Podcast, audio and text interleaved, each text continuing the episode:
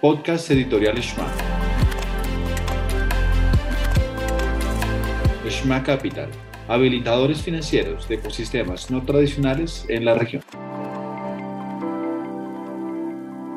Hoy particularmente tenemos una invitada muy especial, alguien eh, que consideramos de casa, que nos ha apoyado muchísimo en un proceso de aceleración que hacemos parte de Educación Estrella, y ella se llama Jimena López.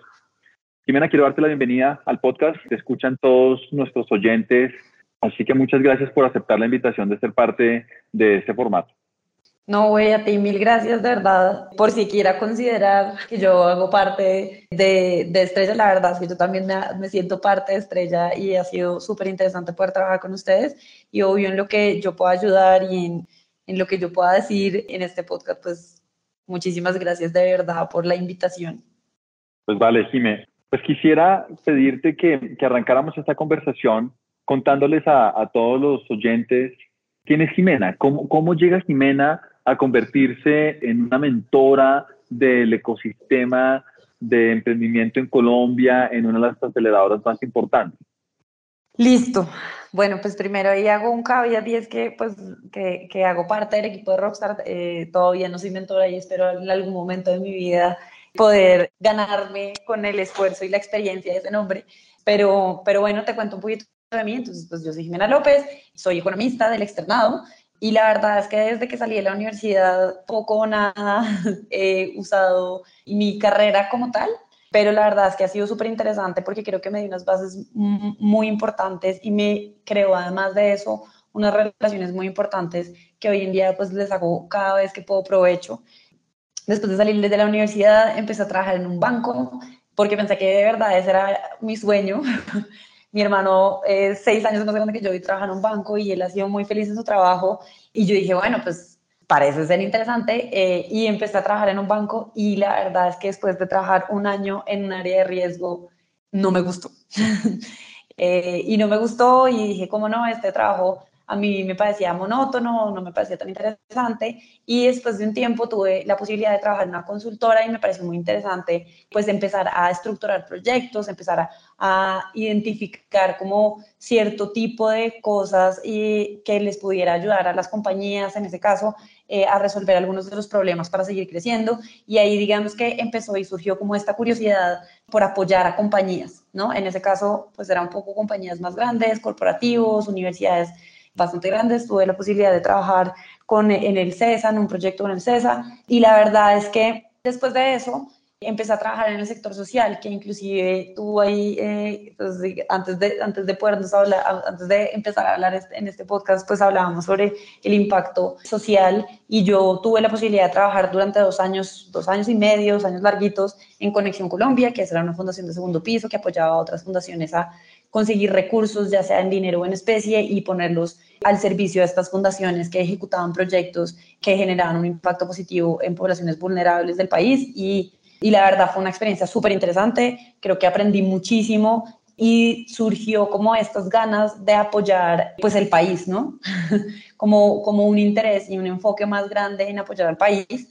Después de trabajar en Conexión Colombia, tuve la posibilidad de trabajar en, en Endeavor durante siete años y medio que es una fundación que básicamente lo que hace es que selecciona compañías de alto impacto, eh, emprendedores de alto impacto, y la verdad es que me enamoré del mundo del emprendimiento y entendí que, digamos, que juntaba muchas cosas que me apasionaban y que, eh, que sí, que, que, me gustaban y que había encontrado que me gustaban dentro de mis anteriores experiencias laborales, y es básicamente, pues, ayudar a las compañías a crecer, a romper con esas barreras de crecimiento, pero por otro lado generar impacto social.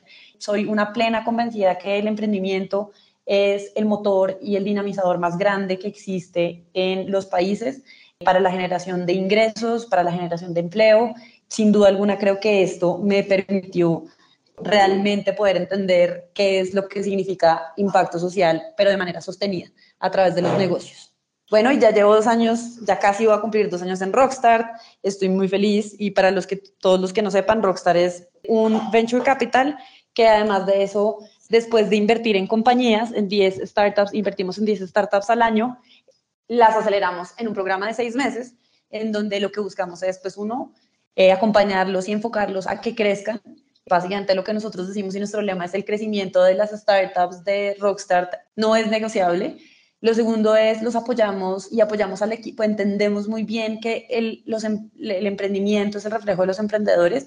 Entonces apoyamos mucho a los emprendedores a que cada vez se profesionalicen más para lograr mayores ambiciones dentro de personales y con eso pues también mayores ambiciones dentro de sus emprendimientos y startups, eh, que entiendan cada vez a los usuarios, que entiendan cada vez al mercado. También nos apoyamos en toda la parte de preparación e inversión. Nosotros somos un fondo, entonces al final nos interesa que los emprendedores eh, levanten capital y crezcan de maneras eh, aceleradas para poder obtener nosotros dentro de nuestro modelo de negocio la rentabilidad y adicional a eso, pues darles ese oxígeno que es el dinero al final para que las startups crezcan de manera muy rápida y de manera rentable y sostenida. Eh, y por otro lado, creemos mucho en las comunidades, en las relaciones, en la importancia que hoy en día tiene las relaciones para los emprendedores, entonces los ayudamos básicamente en esos cuatro pilares. Y no quiere decir que cuando los programas se acaben y el programa de seis meses se acabe, se acaba el apoyo de Rockstar, sino que nosotros buscamos acompañar a estos emprendedores durante todas las etapas de crecimiento de su compañía. Por lo tanto, también contamos con un programa de alumna y que apoya a los emprendedores post programa. Y bueno, eso es lo que hacemos desde el lado de Rockstar y estoy muy feliz de haber llegado a esta aceleradora, he aprendido como persona muchísimo y cada vez pues soy una convencida que la manera de masificar la tecnología que nos facilita, la vida a todos es a través de estos programas, de estas startups que son las que logran realmente una mayor cobertura de la población y pues al final también creo que el emprendimiento es el dinamizador más grande que existe eh, para un cambio eh, social y económico de los países y las regiones. De hecho, de hecho tocas un tema muy interesante, Jiménez, es que eh, haces especial énfasis en el rol que tiene el emprendimiento dentro de la transformación de una sociedad y también mencionaste que el emprendimiento es de impacto. Cuando estamos pensando, tal vez eh, eh, nuestros escuchas que son esos jóvenes estudiantes, potenciales bachilleres o estudiantes activos de cualquier universidad o de cualquier programa de formación, y tienen esa idea de emprendimiento, ¿qué primer mensaje les dirías a ellos que están por ahí, que se acuestan y dicen, bueno, tengo una idea si pudiera hacerla? ¿cómo, ¿Cómo orientarlos y cómo motivarlos para que puedan dar pasos hacia adelante? Es una, es una pregunta bien interesante porque es una cosa con la que nosotros luchamos eh, con nuestros emprendedores o presionamos mucho a los emprendedores de, de las primeras etapas cuando los apoyamos y es a que saquen las cosas al mercado. ¿Sí? Una idea no es nada mientras sea idea. Entonces nosotros lo primero es, si tienen una idea de negocio, saquen, empiecen, o sea, hagan un prototipo, el prototipo más básico, lo más básico que puedan hacer para, para, para entregar esa propuesta de valor a sus clientes, usuarios, eh, y sáquenlo al mercado y aprendan de sus usuarios conozcan a sus usuarios profundamente, que ellos son, que en ellos básicamente está como la verdad, ¿no? A partir de eso, ustedes van a entender cómo mejorar ese prototipo y convertirlo en un producto que ya sea más escalable con el tiempo. Y sin duda alguna van a conocerlos tan a profundidad que van a entender muy bien en dónde están y cuáles van a ser esos canales de tracción. Normalmente lo que siempre nosotros acá en Rockstar, y bueno, creo que es una verdad, es una verdad que, que todo el mundo dice, pero que, que solamente los emprendedores tienen la, la oportunidad de vivirla, de verdad, verdad. y es que cuando uno planea tanto y hace tantas cosas para planear y se demora un montón de tiempo y trata de sacar algo perfecto, normalmente cuando esas cosas perfectas salen al mercado, el mercado las destruye en el primer contacto. Entonces al final es como, venga, trate de sacar esa idea, trate de validarla.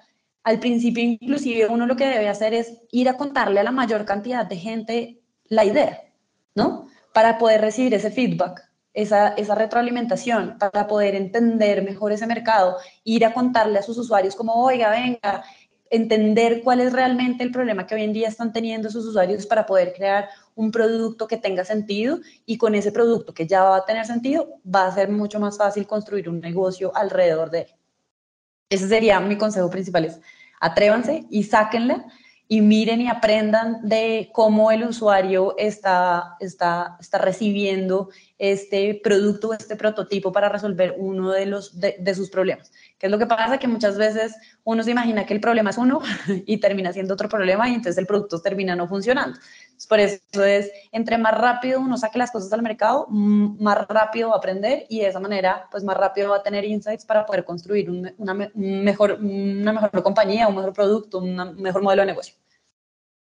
Vale, genial. Creo que ese consejo de, atreverse, de ser audaces, de, creer los sueños y, concretarlos, pues es un mensaje que queremos dejarles a nuestros oyentes en este podcast. Jimé, si tuvieras que la posibilidad de contarnos la principal o, el, tal vez el, el, que es de las dificultades o las embarradas más comunes que presentan los emprendedores que has podido conectar y acompañar durante todos estos años que estado en el ecosistema, ¿cuáles se te vienen en la cabeza? ¿Cuáles son las principales fallas que tengan ellos? Son bastantes, pero yo creo que las principales es no darle suficiente importancia a hablar con los usuarios y con los clientes. Creo que esa es la principal barrera que existe y, cree, y la gente, y, digamos que no les voy a decir que no es un proceso como a veces engorroso y que a veces no es un proceso muy cómodo, en general, sobre todo al principio, Después, cada, como todo en la vida, en la práctica se encuentra el maestro, entonces uno se va volviendo cada vez mejor y va entendiendo mejor cómo hacer las cosas y sacando más información. Pero yo creo que es un paso que mucha gente se salta, porque es un paso engorroso y a veces es un poco más lento, ¿sí? Pero es el paso inicial y fundamental para que uno pueda construir algo. Yo creo que ese es uno de los errores más grandes que hay y por ende muchas veces Mucha, muchos estudios dicen que, que, pues, todo el mundo sabe que el 90% de las startups fracasan eh, y la mayor porción, digamos, de esas startups, de ese 90%, fracasan es porque su producto nunca encuentra un mercado y un mercado que sea enorme, ¿no? Entonces, nosotros, pues, digamos que desde Rockstar siempre como que inculcamos cinco cosas fundamentales y es, uno, hable con su usuario, sea user-centric, enfóquese en el usuario y cree un producto que realmente sus usuarios quieran, o sea, necesiten para resolver alguno de los problemas, que sea de verdad una necesidad, no que sea una cosa chévere, ni una cosa nice, ni una, ¿sí? Eso es lo fundamental. Lo segundo es un tema de equipo de trabajo, y es que los equipos de trabajo tienen que ser buenos equipos de trabajo, mucha gente inclusive a veces escoge cofundadores que son, que son gente que no se conoce, o sea, que no conocen, ¿no? Entonces al final es también es importante que la gente empiece a entender que los cofundadores tienen que estar alineados y tienen que tener las motivaciones correctas y que el emprendimiento es un tema de largo aliento. Yo creo que eso es una de las cosas que, que, que uno como que es consciente, pero en la realidad cuando ya está metido haciendo es donde efectivamente pues empiezan las frustraciones, porque emprender es complejo, emprender es difícil y yo creo que más que nadie tú, güey, lo puedes decir y es que emprender es una cosa compleja. Entonces al final van a haber muchas discusiones entre los socios, entonces, pero todos tienen que seguir motivados, todos tienen que tener en su cabeza la motivación principal que al final debe ser la compañía.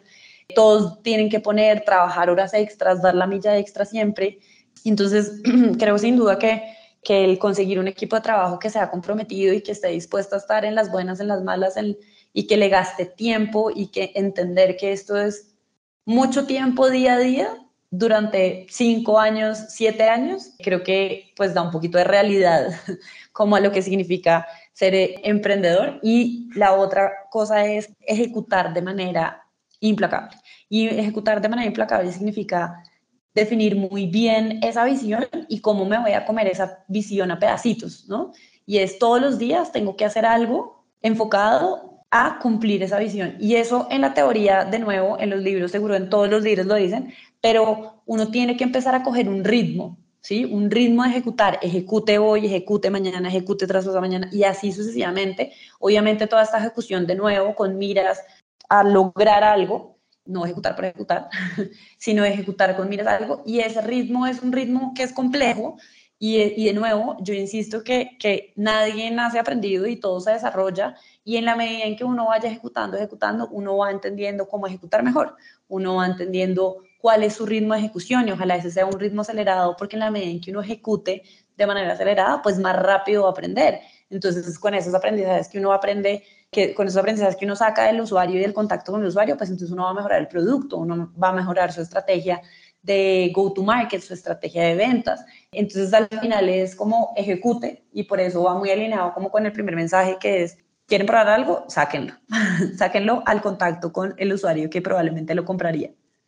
Súper, gracias. Y fíjate que, que, nosotros hacemos un paralelo entre lo que nos acabas de decir del emprendimiento y la forma como cada proyecto de vida de cada potencial estudiante de estrella debe ser construido. Porque es también arriesgarse, es también creer en el sueño, es rodearse bien, es saber que esto es de largo aliento, tener resiliencia, porque así como cada uno emprende en una compañía, también emprende sus vidas personales. Y, qué bueno que cuando escuchen este podcast se lleven esto, que eh, empréndanse en sí mismos como personas, empréndanse soñándose en lo que quieran hacer, en las capacidades, en las actividades que quieran dedicarse para lo largo de los años y construyanse en un montón allí. Y claro, van a haber obstáculos, pero también van a encontrar aliados profundos que los a ayudar a orientar ese camino.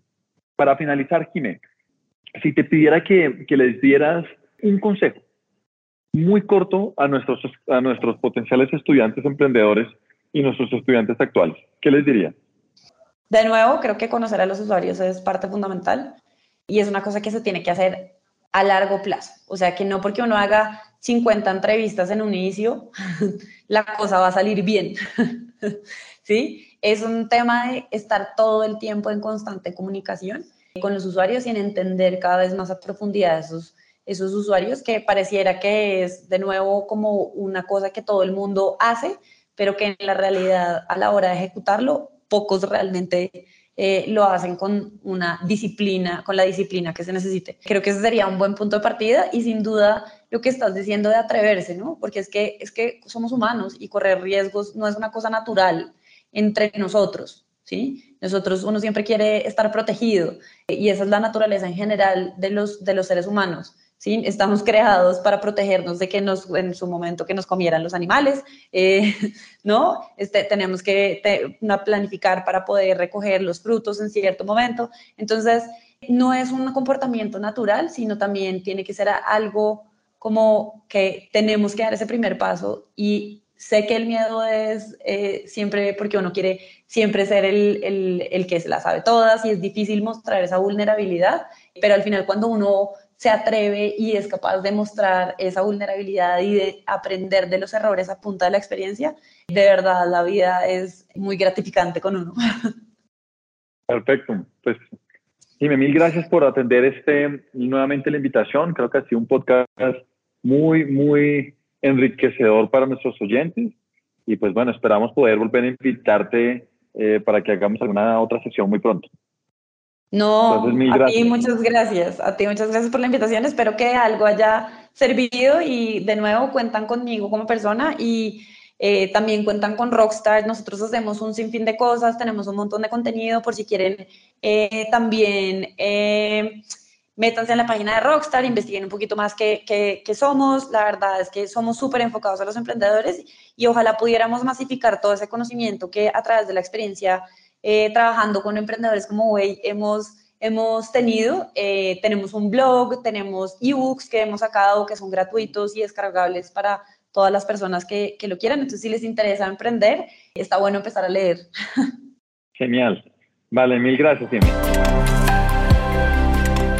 Podcast Editorial Shma. Shma Capital habilitadores financieros de ecosistemas no tradicionales en la región.